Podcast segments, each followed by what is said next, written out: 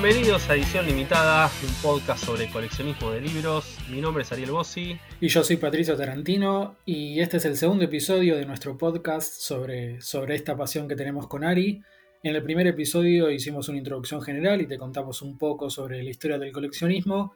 En este vamos a empezar a separar en diferentes categorías eh, los tipos de libros que buscamos, que solemos eh, querer y, tener en nuestra colección.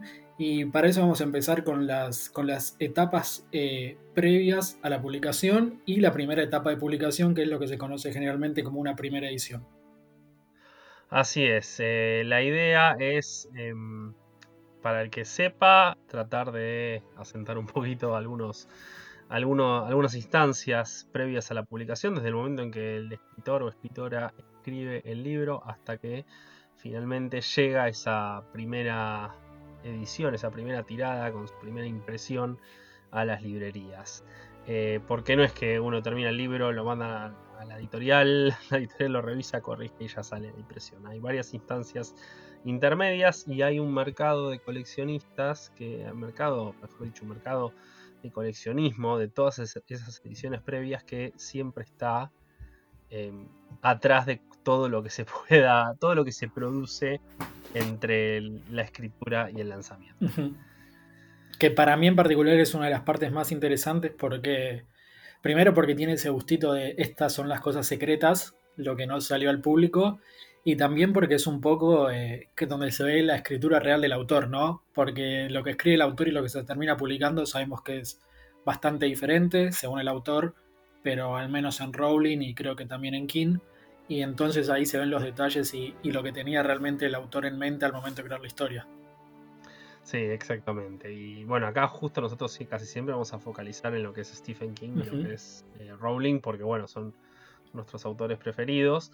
Pero em, es interesante ver la diferencia con respecto a otros autores, tanto aquellos que tuvieron éxito como autores que pasaron un poco más, autores autores que pasaron un poco más debajo del radar. Porque, bueno, por ejemplo, arrancando con el tema de los manuscritos, manuscrito por manuscrito se entienden, eh, son los drafts, los, eh, las versiones que desde el primer libro que escribe el, el autor o la autora hasta las posteriores correcciones antes de que entre en imprenta.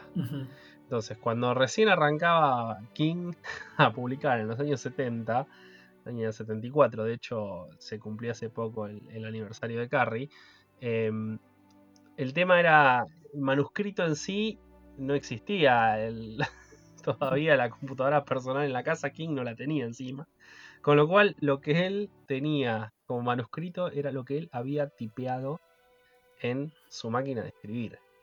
Para que se hagan una idea, por ejemplo, el caso del resplandor, cuando él manda a la editorial el manuscrito del resplandor, manda la única copia que tenía. O sea, imagínense si que hubiese pasado en la carrera de King, el resplandor fue su primer bestseller, el primero en aparecer en la lista de los bestsellers del New York Times, si el correo hubiese extraviado ese manuscrito. o sea, estiraste el libro no sé cuántos meses de trabajo a la basura.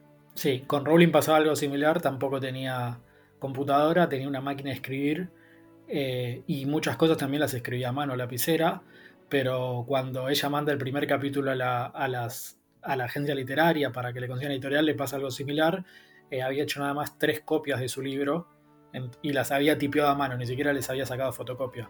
Entonces eh, no estaba tan jugada, pero también tenía ese problema de la no digitalización de los manuscritos. Que otra vez, aclaramos que con manuscritos no nos referimos al, puño y letra del libro, sino a las etapas anteriores, antes de la versión final que se termina publicando. Sí, normalmente el puño y letra, hablando de autores contemporáneos, es difícil. Eh, sí. Es difícil, me diría que es casi utópico que alguien consiga un manuscrito de una novela publicada en puño y letra. Primero porque, bueno, la mayoría de los escritores no lo hacen así, no, no, lo, no, lo, escriben de puño y letra. Eh, Stephen King escribió en el año 2000, eh, entre el 99 y el 2000, y no sé si el 2001, no creo que el 99 y 2000, escribió El cazador de sueños post accidente, cuando él lo atropella una van. Eh, bueno, le quedó el miedo de si iba a poder continuar escribiendo. Bueno, el primer libro que escribe, se llama Cazador de Sueños, lo escribió a mano. De hecho, la editorial se aprovechó de eso y sacó un artículo promocional que reproducía las primeras páginas de. No, no en las primeras páginas, unas de las páginas del libro, algunas de las páginas del libro en la letra de Stephen King. Pero bueno, es un, es un detallito, es algo que no suele pasar. Por eso digo, de puño y letra, una novela entera publicada, no tengo registro de que haya autores contemporáneos que lo hayan hecho, sí en máquina de escribir. Sí, eh, con Rowling creo que solo en el primer libro voy a escribir bastante de puño y letra, que de hecho cuando se exhibieron sus, en la, en la British Library en Londres, cuando se exhibieron sus, sus cajas con, documentos, se pudieron ver un par de esas páginas en, en puño y letra, pero no es todo el libro y de hecho después lo volvió a reescribir en máquina. Lo que sí hizo es lo que contamos en el capítulo anterior, que son los cuentos de Bilbardo, eso sí lo escribió en puño y letra, pero también solo hizo siete copias de eso. Eh, igual para mí sería como el, santo grial de una colección, tener el puño y letra de un libro, creo que es lo máximo y es el techo. Después más de eso no, no hay. sí, hay que tener en cuenta que la mayoría de las veces, y este, esto es una realidad y un puñal en el corazón a muchos de nosotros, la realidad es que la mayoría de los manuscritos, hasta que nada, hubo un mercado coleccionista que empezó a apuntar a ellos eh, se descartaban. Era papel que en su momento se tiraba a la basura y hoy en día en todo caso se recicla. Yo, eh, aparte ni que hablar que bueno, hoy en día con todo el tema de la digitalización, internet, eh, ya no es como antes que el manuscrito que uno puede llegar a conseguir es el que tiene, hizo el autor. O Ya ahí ya estamos hablando de fotocopias eh, en la mayoría de las veces, o incluso si alguien se puso a digitalizarlo, eh, impresiones. Yo en mi caso, en mi colección, tengo varios de estos manuscritos que son eh, fotocopias del original de King, al punto que algunos todavía no tenían el título del libro. He encontrado errores, errores ortográficos, errores también, algún que otro error gramatical. Y errores también en, fechas, por ejemplo, que está bueno si los recibo antes de que se publiquen porque he avisado a la editorial, che, miren que esto es un error. Eh, King en realidad no viajó a París en 2011, sino que viajó en 2013, porque claro. es uno de los que recuerdo ahora, ¿no? Em, entonces, está buenísimo, son artículos que atesoro mucho, pero no es el manuscrito que sacó King. No deja, al final del día es un artículo que no, no todo el mundo tiene, por supuesto, es un artículo que si yo puedo conseguir, siempre trato de eh, conseguirlos y cuando aparece alguno a la venta siempre lo sigo a ver si lo puedo comprar, pero no es puntualmente el, eh, manuscrito de Stephen King. Claro, yo, yo difiero en eso, a mí me encantaría tenerlos, aunque, sean, aunque sea el PDF impreso que usó internamente la editorial. Eh, de Harry Potter no se conocen, solo se conoce el de la Cámara Secreta y el del Prisionero de Azkaban, las versiones del Reino Unido. de hecho, las adquirió el año pasado un coleccionista inglés que tiene muchas cosas muy copadas pero hasta el año pasado nunca se habían visto ni siquiera esos documentos. Eh, así que como que las editoriales de Harry lo tienen muy, muy resguardado todo ese tema, lo cual se entiende, pero creo que no vamos a ver más que eso en lo que es el ámbito de Harry. Los manuscritos que hay son esos dos y todavía de hecho no sé cómo los consiguió, no lo quiere decir y me parece que se va a acabar ahí la joda. Una lástima porque a mí me encantaría que tener aunque sea una fotocopia o un scan de eso.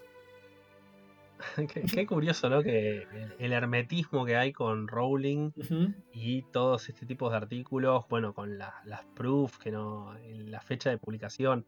El caso de King casi siempre fue muchísimo más relajado. Eh, bastante gente lee el libro antes de su publicación. De hecho, el próximo libro de Stephen King, que es eh, If It Bleeds, sale, ahora se adelantó el lanzamiento con el tema del coronavirus, se adelantó el 21 de abril. Em, pero ya hay librerías que lo tienen. Y hay librerías que, como librerías más chiquitas, que nada, dice, saben del lector, lector fiel, lectores fieles que tienen de hace años, y dicen, bueno, dale, ya pasa y llévatelo. o sea, es mucho más relajado. Y después con Rowling es, no, se publica el 7 de julio a, las 0 horas y a las 23 y 59 no se te ocurra abrir una caja porque te corto la mano. Sí, prácticamente así. Yo creo que viene también porque King es una costumbre que esto no se usaba en los, en los 80 cuando publicaba King, entonces ya quedó esa costumbre del autor. En cambio, Rowling eh, se fue ayornando a esto. Lo que te quería preguntar es, eh, ¿con quién los libros son esperados, pero no hay no, no es como con Harry Potter de que es una historia que se viene de hace años? Cuando salió La Torre Oscura 7, ¿hubo proof copy? ¿Se leyó antes o hubo un hermetismo también? Hubo proof copies, se, leyó, antes, hubo gente que lo leyó, hubo... No fue, a ver, el tema con las proof, y ahora vamos ya a ingresar en este tema, es que em, las cada editorial tiene su, su, su, forma de, llevar a cabo su política, respecto a cómo manejarlo. Eh, la realidad es que, por ejemplo, Viking, que era la editorial anterior de Stephen King, no era muy restrictiva. O sea, normalmente de algún libro por, ahí imprimía más proof y repartía bastantes más copias. Eh, me viene a la memoria Rosmader. De Rosmader hay proof por todos lados. Si uno quiere una copia de una proof de Rosmader, la consigue hoy mismo y menos de 20 dólares. Claro. 25 dólares. Pero bueno, Scribner de entrada imitó un poquito esa política con los primeros libros, con un saco de huesos, Corazones en la Atlántida, y después se volvió re, recontra restrictivo. El último, la última proof que Scribner hizo así masivamente fue la historia de Lizzie, Lizzie Story, que habían impreso más de 6.000 copias de la proof. Entonces todo el mundo recibía la proof de la historia de Lizzie. Pero después eh, se volvió hiper restrictivo al punto que en, realidad antes ya se había vuelto. El, libro anterior de Liz Story, que es Cell, se, se rumoreó durante mucho tiempo que no existía la proof. Hasta que aparecieron una, dos, en manos de coleccionistas con mucha llegada, eh, que bueno, rompieron con este mito de no, en realidad Scribner no produjo para este libro. Al punto que a mí, en la editorial, me habían dicho que no se habían producido. A ese punto había gente que no sabía que se habían producido esas, esas proofs. Claro. Eh, con Rowling parece que siempre fue restrictivo el tema. Sí, en realidad, bueno, cuando salió el primer libro no existían, se hicieron las proof del Reino Unido. Lo que hay antes de una proof, eh, el primer lugar donde suele, donde aparece por primera vez eh, públicamente un capítulo de Harry Potter es en una especie de catálogo que hace la editorial con los libros que va a sacar durante ese semestre. Se llama Bloomsbury Autumn Highlights, los destacados de otoño de Bloomsbury y aparece unas páginas de Harry Potter y la piedra filosofal que los coleccionistas, incluido yo, lo buscamos mucho porque es como la primera aparición pública de Harry. Eh, después de eso sale la proof copy inglesa, que es la que sale decenas de miles de dólares. Lo que tiene curioso es que las proof copies inglesas de Harry, que es la del 1, la del 2 y la del 3, que es hasta ahí donde se hizo, eh, la portada no tiene diseño. Es de dos colores, la del 1 es un blanco y amarillo, la del 2 es un azul y blanco, y la del 3 es violeta. Eh, no tiene colores porque el arte de portada no se había hecho. Lo que sí tienen es una sobrecubierta con el arte de portada. Pero los que reciben la proof copy tiraban la sobrecubierta directamente porque no sumaba nada. Entonces, herejes. herejes. De la proof copy de Harry 1, solo se conocen dos copias con la sobrecubierta entera.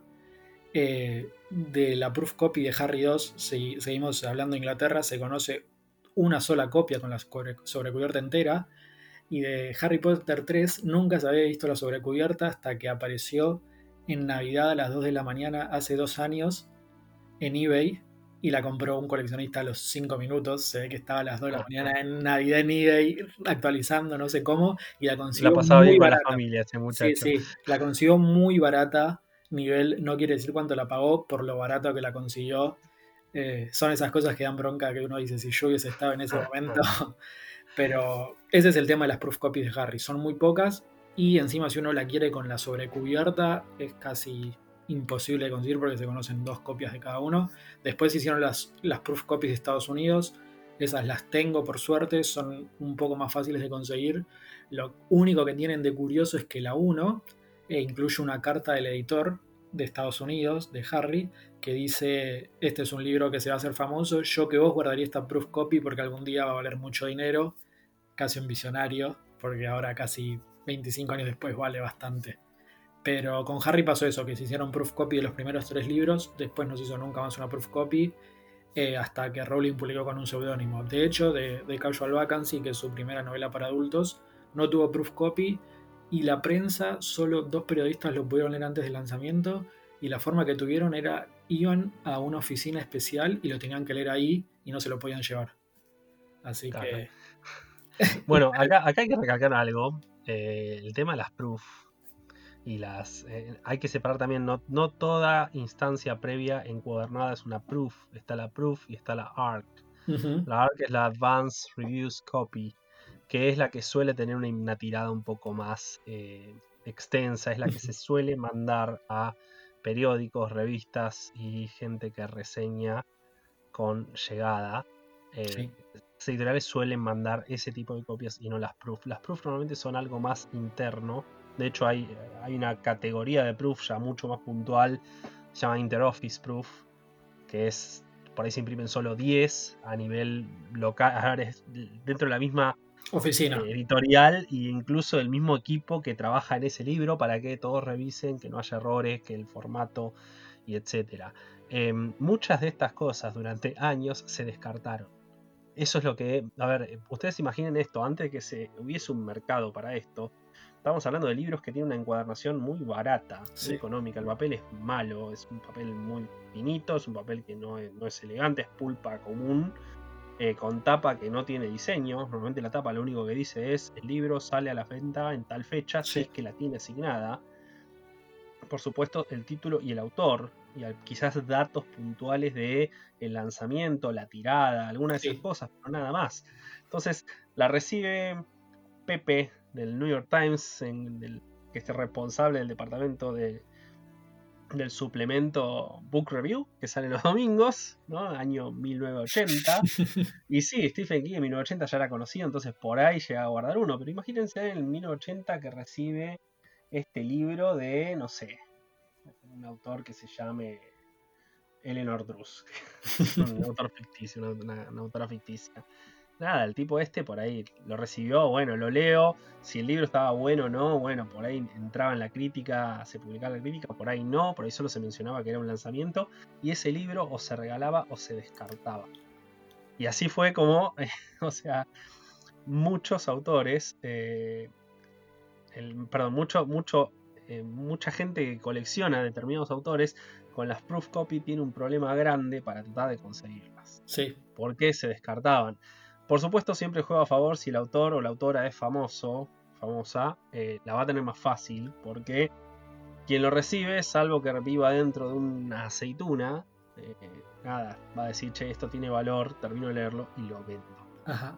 Ni que hablar si lo vende antes del lanzamiento, algo que es ilegal. De hecho, la proof normalmente o la, la Advanced Review Copy recalca la tapa prohibida su venta antes del lanzamiento. Gracias, gracias a los que hacen eso ilegal, nosotros las podemos conseguir muchas veces, así que agradecidos a ellos que toman el riesgo. Yo normalmente las recibo legalmente antes. Y de hecho no vendo las proof antes del lanzamiento, nunca lo he hecho. Yo a nivel personal dejé de coleccionar proof, en un momento los coleccionaba sin querer, fue una colección casual, porque la fui teniendo porque recibía los libros. Era así de simple. O sea, a mí me los mandaban, entonces los leía y los guardaba un día me di cuenta que, oh, qué buen mercado que hay para estas proof y había gente que estaba con muchas ganas de comprarme las mías, me escribían bastante seguido. Eh, había unos cuantos que se habían puesto ya en. habían subido un escalón al altar de lo, denso, de lo pesado. y la realidad que empecé a ver diciendo, che, a mí me gustan más las limitadas y las proof pagaban muy bien y empecé a deshacerme de la mayoría de las proof copy que tenía. Me quedé con solo dos, tengo alguna más ahí, alguna porque tiene alguna particularidad, pero me quedé con la de It, porque It es mi libro preferido de Stephen King, y con la de La historia de Lizzie, porque eh, Valor Sentimental fue la primera proof que recibí directo de editorial. Claro. Entonces, por una cuestión sentimental, me quedé con la, proof copy. Fuera de eso, salvo que la proof traiga algo que realmente la vuelva única, yo como coleccionista, y esto es una cosa que mencionamos al pasar en el primer episodio, pero en este estaría bueno mencionarlo que eh, organizarse con la colección y tener sus subcolecciones, yo colecciono todo lo que tenga algún escrito original de Stephen King, algo que no haya aparecido en otro lado, o primera aparición, por ahí aparece de nuevo al a futuro, pero yo quiero la primera aparición. Y por ejemplo, la Proof Copy británica de, Institute, el instituto, trae una carta de Stephen King en la primera página que no está en ninguna otra edición, ni siquiera en la edición eh, que salió a la calle. Solo está en la proof. Entonces esa proof, no, esta se queda en mi biblioteca. y no se va de acá. Creo, creo que es el momento, hay dos anécdotas para contar, me parece interesante, de proof copies de King que me involucran Eh, Hay una que te involucra a vos puntualmente. Sí, Y, la otra me involucra a menor nivel porque no la terminamos consiguiendo, pero la de eh, Twice the Power, que iba a viajar a Inglaterra, era, ¿cuánto hace? Que fue hace 10 años creo, y Ari me contó, tenés que conseguirme esta proof copy, Twice the Power, que es una proof copy especial, algo así era, no me acuerdo. Eh, me metí en toda librería que crucé libros usados en Inglaterra a ver si tenían, no se lo pude conseguir y me vine triste por eso, porque fallé en la tarea. Eh, la segunda anécdota creo que es mucho mejor. la segunda es, eh, nada, es yo no creo en nada, pero digo, realmente esa copia me tenía que llegar. a mí, cuando salen los nuevos libros de King, tanto de Inglaterra como de, Estados Unidos, recibo las copias. Eh, yo colecciono solo de Estados Unidos porque es el país de origen del autor. De, Inglaterra tengo cosas muy puntuales por una cuestión sentimental siempre, pero si no, no, no, suelo guardar las copias que vienen de, Inglaterra. Em, la cosa que va a salir año 2008, 2007, 2008. Ya, ya nos conocíamos en persona, sí, debe ser 2008, sí. Doom, aquí, el libro de Stephen King ambientado en Florida, eh, va a salir y de Inglaterra me mandan una proof copy. Viene numerada, tiene el número, no me acuerdo si es el 63 o el 65 era. La cosa es que eh, Inglaterra, en ese momento la gente que era responsable de, las proof, de los envíos, metían los libros en un sobre y el sobre lo cerraban abrochándolo con una abrochadora. Y acá en Argentina está prohibido que el sobre esté cerrado abrochado. Por un tema de metal, detector, no tengo, no tengo idea la razón, pero está prohibido. Entonces, ¿qué pasó? Cuando llegó la copia acá, el sobre, ah, no, esto no se puede, abrieron el, abrieron el sobre, sacaron la copia, a mí no me llegó nada. Eso en realidad no sabías. O sea, no, yo me enteré esto después. Entonces yo lo reclamé a la editorial y la editorial me dijo, no, yo te lo mandé, no tengo otra. Bueno, para vos había perdido. Para vos no. Para mí había perdido, la perdí. Y acá entras vos. Entro yo, que no, no, sé cuánto había pasado en realidad desde ese momento, porque yo no tenía idea que te habían mandado esa proof copy. Pero un día estoy por Parque Rivadavia buscando libros ahí entre los puestos y veo la tapa de Doom aquí, que es una tapa de hecho que es muy buena. Vos de hecho tenés un cuadro con esa tapa. Eh, y me llama la atención, entonces agarro la copia, la miro y veo que tiene un... No es un sticker, pero es una especie de sticker, el circulito, que creo que dice Proof Copy o algo así. Not for sale. Exactamente. Y me la quedo mirando y digo, qué raro esto, una proof copy de quién acá. Entonces te mando SMS, porque era la época de los SMS, no había WhatsApp, y te pongo, Ari, me pareció ver una proof de, de Doom aquí en Parque Rivadavia nada. Era una proof porque no había salido el libro todavía. Claro, yo, me lo contaba normal, como, che, mirá, me pareció verla, eh, comprátela si no la tenés y si no, comprátela dos veces. Nunca viene mal tener, tener una de más. Bueno, yo me fui, recibo el SBS y no me dieron las patas para irme a Parque Rivadavia. Eh, llego, me había marcado en qué puesto era todo, ya cuando estoy acercando al puesto, rogando diciendo, uy, que no se la haya llevado a alguien ya, etcétera, bueno y lo la veo enseguida, ¿no? La veo la profe ahí sobre. Sí, estaba claro, estaba la vista sobre la mesa. Sí. es que había que preguntaba ahí adelante todo. Y la agarro con cara de asqueroso. ¿Qué es esto? Y digo, hola, sí, ¿cuánto está esto? Porque la clave era decir esto, no, no, podía decir, che, ¿cuánto está este libro, por favor? Y me lo mira y dice, 50 pesos. O sea, plata de hoy ponerle que era 500 pesos. Sí, como un libro normal el precio. Bueno, sí, dame, me lo llevo. Y 50 pesos, agarré el libro, lo abro y era el número de mi copia. Claro. No había forma que número... Argentina otra proof copy de Doom aquí. No, tenía que ser esa. Lo que me reí con eso, pues dije, el destino era que esta copia tenía que terminar en mi biblioteca. Sí. Eh, la otra que bueno, que me había buscado también, bueno, Twice the Power, eventualmente unos años después conseguí una copia muy barata que tardó, y no lo miento, cuatro meses en llegarme de Inglaterra a Argentina. Eh, estaba bastante baqueteada, bastante golpeada por varios lados. El año pasado conseguí una copia impecable a un precio bárbaro y la reemplacé. Y finalmente vendí esa, esa original. Me la podría hacer regalado, Ari, me la podría hacer regalado. La Inclusive vos no, no que nos quedó que bueno, me parece importante recalcar.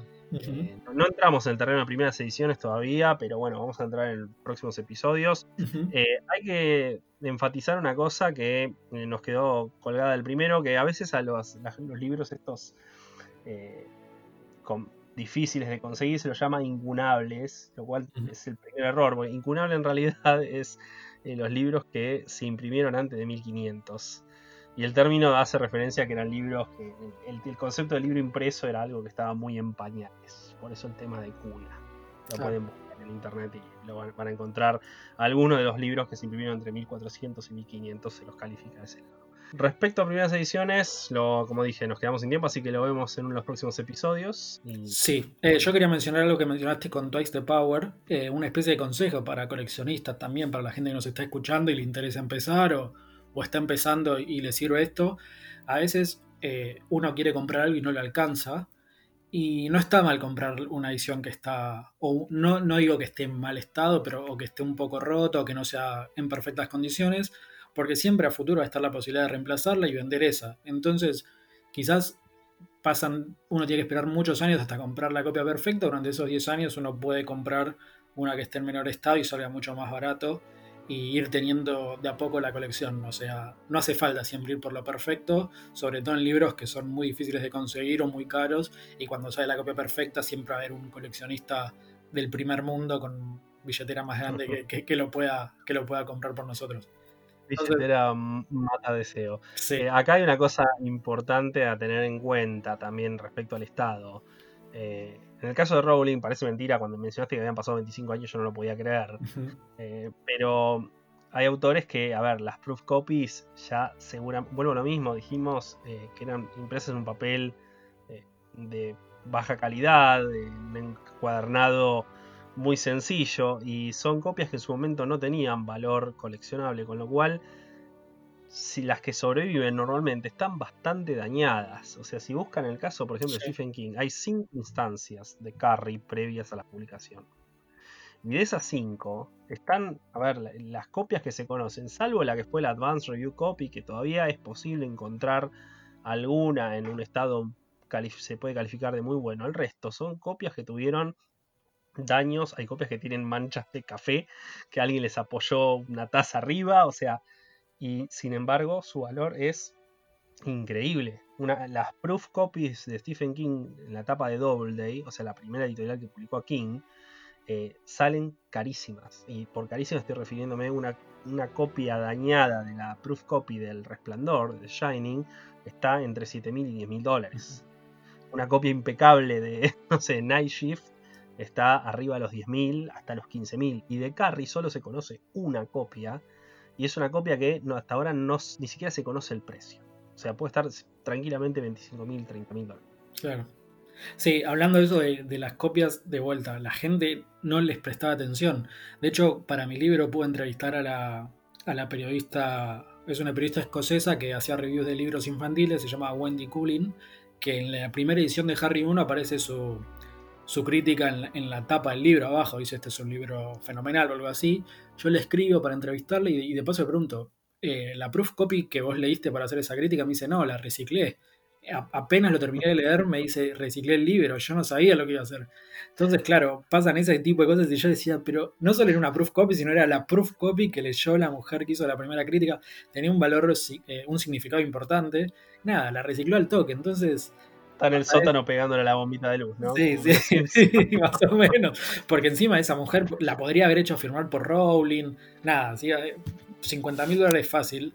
Y nada, sí. Ahora, ahora ¿Y cuántos no llegan? Porque Rowling llegó, pero después También tenés por eso. de autores que por ahí no llegan. de hecho, por eso las proofs, sí. De hecho, creo que vos recibís proofs a veces de otros tipos de novelas y no sé, las guardás o las las repartís, no sé, digo, no, uno no, los periodistas no pueden estar todo el tiempo guardando todas las proofs que reciben porque no, no tienen lugar.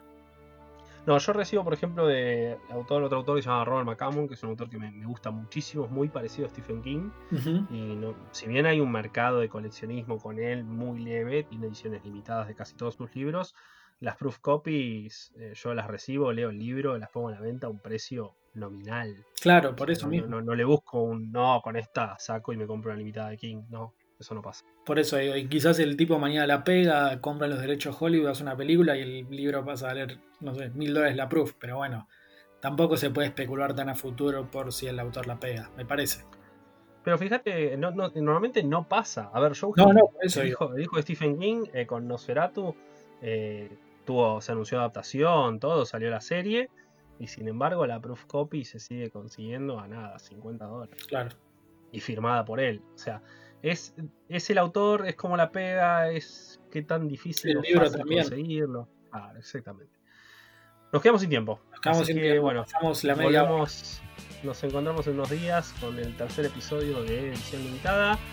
A Patricio lo encuentran en Coleccionista Harry Potter en Instagram y coleccionista HP en Twitter. Y a mí me encuentran en Instagram como ariel.bossi con una Gracias.